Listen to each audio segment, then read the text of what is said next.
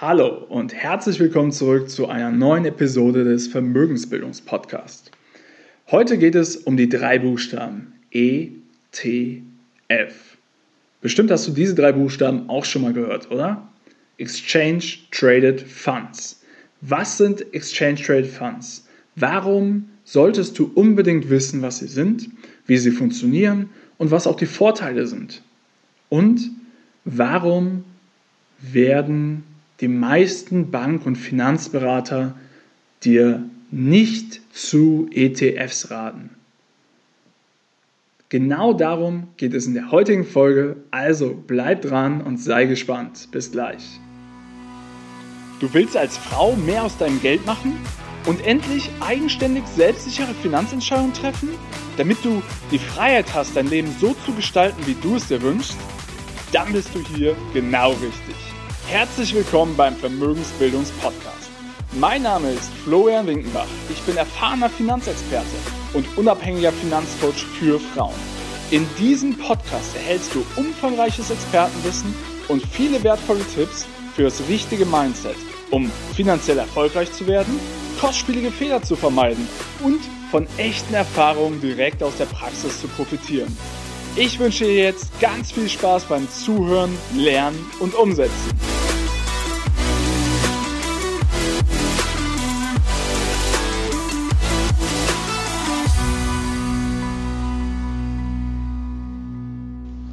Also, was sind ETFs? Und nein, nicht WTFs, nicht What the fuck, sondern Exchange Traded Funds.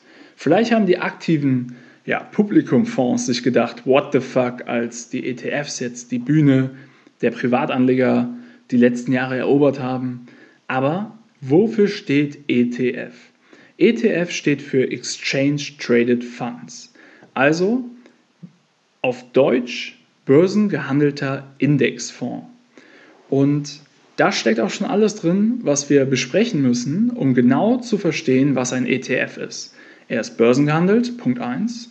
Es ist, handelt sich um einen Index, Punkt 2, und es ist ein Fonds, Punkt 3. Diese Aspekte müssen wir beleuchten. Ich habe zwar jetzt 1, 2, 3 gesagt, aber wir fangen im ersten Schritt damit an, zu beleuchten, was denn eigentlich ein Fonds ist. Denn ein Fonds ist im Grunde genommen nichts anderes wie eine Sammelstelle für Anlagegelder.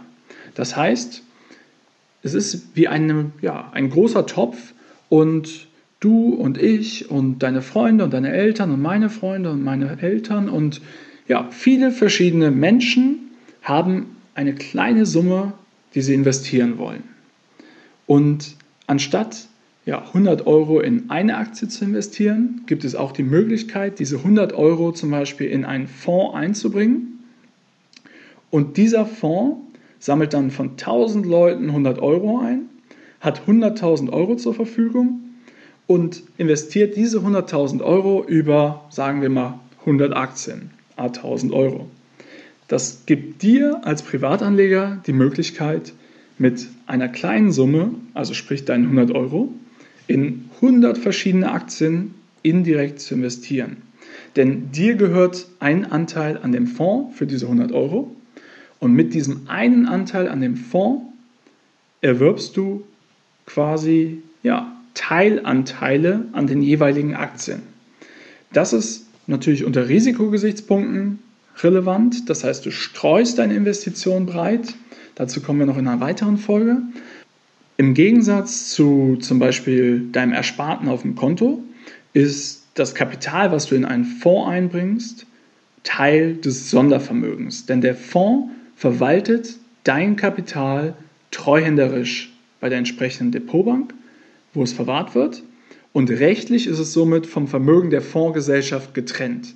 Das heißt, bei einer Insolvenz ist dein Kapital geschützt, denn es fällt nicht in die Insolvenzmasse des, der, der Fondsgesellschaft. So, bei klassischen Publikumsfonds ist es das Ziel der Fondsmanager, eine höhere Rendite zu erzielen als ja, eine, ein Vergleichsindex, also als Benchmark oder als ja, genau, Vergleichswert, Maßstab, wird irgendein Index herangezogen. Also zum Beispiel in Deutschland könnte das eine DAX sein. Und der Fondsmanager hätte das Ziel, durch Selektion von Aktien, die er kauft oder nicht kauft, eine bessere Rendite zu erzielen als der deutsche Aktienindex insgesamt. Beim Indexfonds sieht das anders aus. Jetzt kommen wir zu dem Thema Index. Was ist ein Index? Wie gesagt, gerade eben der deutsche Aktienindex besteht aus den 30 größten Unternehmen, die an der Börse aktiv oder die ja an der Börse gelistet sind, also börsennotiert sind in Deutschland. Das heißt, diese 30 größten Unternehmen Deutschlands, die an der Börse notiert sind, bilden den DAX. Und warum macht man das? Weil durch so einen Index hat man wie eine Art Marktbarometer für einen gewissen Markt. Und in dem Fall wäre es jetzt zum Beispiel Deutschland, die einfach die Wertentwicklung dieses Marktes erfassbar macht. Anstatt dass du selber schauen musst, okay, wo sind die Top 30, 50, 100 Aktien oder in den USA mit SP 500 500 Aktien des Landes, wie haben die sich heute oder im letzten Monat entwickelt, kannst du auf eine einzige Zahl schauen. Und ja, die einzelnen Aktien werden dann entsprechend Marktkapitalisierung gewichtet und ergeben, wie gesagt, einen Wert. Bei einem Indexfonds, weil es geht ja um börsengehandelte Indexfonds, ähm, ist jetzt das Ziel, nicht wie beim aktiven Aktienfonds diesen Vergleichsindex, wie zum Beispiel den DAX, zu schlagen, sondern es geht darum, diesen nachzubilden. Also die, die Idee eines Indexfonds ist es, als Ziel die Marktrendite, also die Rendite des zugrunde liegenden Index, wie zum Beispiel im DAX, abzubilden und nachzubilden. Es geht also nicht darum, eine Outperformance, also eine Überrendite zu erwirtschaften oder auch in finanzmathematischen ja, Begriff Alpha zu generieren, sondern es geht darum, ein Portfolio zu bauen, oder ja, zu erstellen, einen Indexfonds, der den Markt abbildet und damit die Marktrendite realisiert. Und das bedeutet, es ist Beta, also sprich, äh, ja, keine Outperformance, sondern die Marktrendite. Genau, damit haben wir geklärt, was ein Indexfonds ist. Ein Indexfonds sammelt also Gelder von Privatanlegern ein und auch institutionellen, je nachdem, wer auch immer investieren möchte, hat dadurch signifikantes Kapital zur Verfügung und repliziert, also spiegelt einfach nur den, ja, den zugrunde liegenden Index, der auch immer für diesen ETF, also für diesen Index aus, äh, Indexfonds ausgewählt worden ist. So, und zu guter Letzt, warum Börsen gehandelt? Na, so ein Publikumsfonds kannst du einmal am Tag, wird ein Preis bestimmt von der Fondsgesellschaft und du kannst auch nur über die Fondsgesellschaft entsprechend den Fonds wieder verkaufen.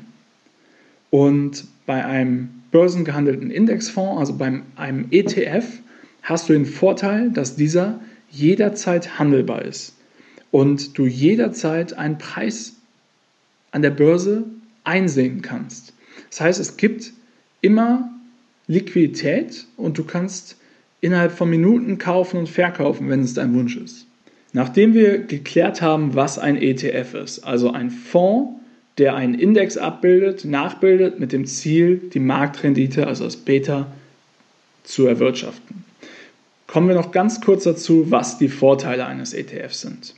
Punkt 1. Dadurch, dass du kein aktives Fondsmanagement betreibst, sondern einfach einen Index abbildest, gibt es Algorithmen, die das automatisiert machen. Das heißt, es ist kein teurer Fondsmanager notwendig, der ja, seinen ganzen Tag damit verbringt, Aktien zu analysieren und eine Strategie zu überlegen, welche über- und untergewichtet werden sollten. Das heißt, ein ETF ist deutlich kostengünstiger. Außerdem werden ETFs nicht mit einem hohen Ausgabeaufschlag ähm, ja, bemessen. Also das heißt, beim Publikumsfonds, wenn du diesen erwirbst, musst du in der Regel so bis zu 5% Ausgabeaufschlag zahlen. Und das ist am Ende des Tages die Provision für den Bankberater, der diesen Fonds vertrieben hat. Da du den ETF nicht ähm, ja, ausschließlich über einen Bankberater kaufen kannst, sondern einfach an der Börse erwerben kannst, sind die Ordergebühren in der Regel deutlich geringer. Und Meist gibt es dann noch, also du zahlst zum einen die Ordergebühren der Bank, die können fix oder anteilig berechnet werden, anteilig an der Summe, die du investieren möchtest. Und dann gibt es meist noch eine gewisse Differenz zwischen den An- und Verkaufspreisen, also der sogenannte Bid-Ask-Spread oder die Geldbriefspanne, die dann auch nochmal dazu führen, dass du höhere Preise für einen ETF zahlst, als zu welchen du verkaufen kannst in demselben Augenblick. Aber insgesamt sind ETFs kostengünstiger. Sie sind sehr transparent, denn du weißt zu jeder Zeit, worin sie investiert sind, denn das ist ja einfach der zugrunde liegende Index und dieser ist ganz klar definiert, auch nach welchen Kriterien der zusammengesetzt wird und wer oder welche ähm, Unternehmen per heute Bestandteil dieses Index sind. Und das kannst du auch an jeder Börse entsprechend oder von dem Index-Provider einsehen. Und der Vorteil ist natürlich auch, dass es breit diversifiziert ist. Also jetzt im Falle vom DAX über die 30 größten börsennotierten Unternehmen in Deutschland. Aber es gibt ja auch so ähm, ETFs auf einen Index wie den MSCI World, wo dann, ich glaube, über 1600 Unternehmen in dem Fonds hast und damit die Chance hast, mit meistens sind 25 bis 50 Euro Mindesteinlage, äh, die du leisten musst, in einen ETF, um den zu erwerben beim Sparplan. Ähm, das heißt, mit 25 oder 50 Euro kannst du indirekt Anteile an über 1600 Unternehmen erwerben. Das heißt, ja, das ist super für die Risikostreuung, breit diversifiziert. Ein ETF ist sehr flexibel, also wie gerade erwähnt, mit kleinsten Summen, ob 25 oder 50 Euro monatlich, quartalsweise, kannst du starten und in ETFs investieren. Und dadurch, dass der ETF an der Börse gehandelt wird, ist er auch sehr liquide und du hast immer einen transparenten Preis, wo gerade der Preis des ETFs liegt. So, jetzt hatte ich aber auch gesagt, warum viele Bank- und Finanzberater die ETFs verteufeln, ihnen Schlechtes nachsagen oder sie einfach gar nicht in der Beratung erwähnen. Und das ist ganz einfach. Wie eben erwähnt, beim Publikumsfonds zum Beispiel erhalten Sie diesen Ausgabeaufschlag als Provision. Das sind 5% von, meistens von dem Kapital, das investiert wird. Und Berater oder die meisten Berater arbeiten auf Provisionsbasis. Das heißt, sie leben von diesen Provisionen, die ihnen für die Vermittlung von Finanzprodukten von den ja, Fondsanbietern gezahlt werden. Doch genau diese Provision gibt es bei ETFs nicht.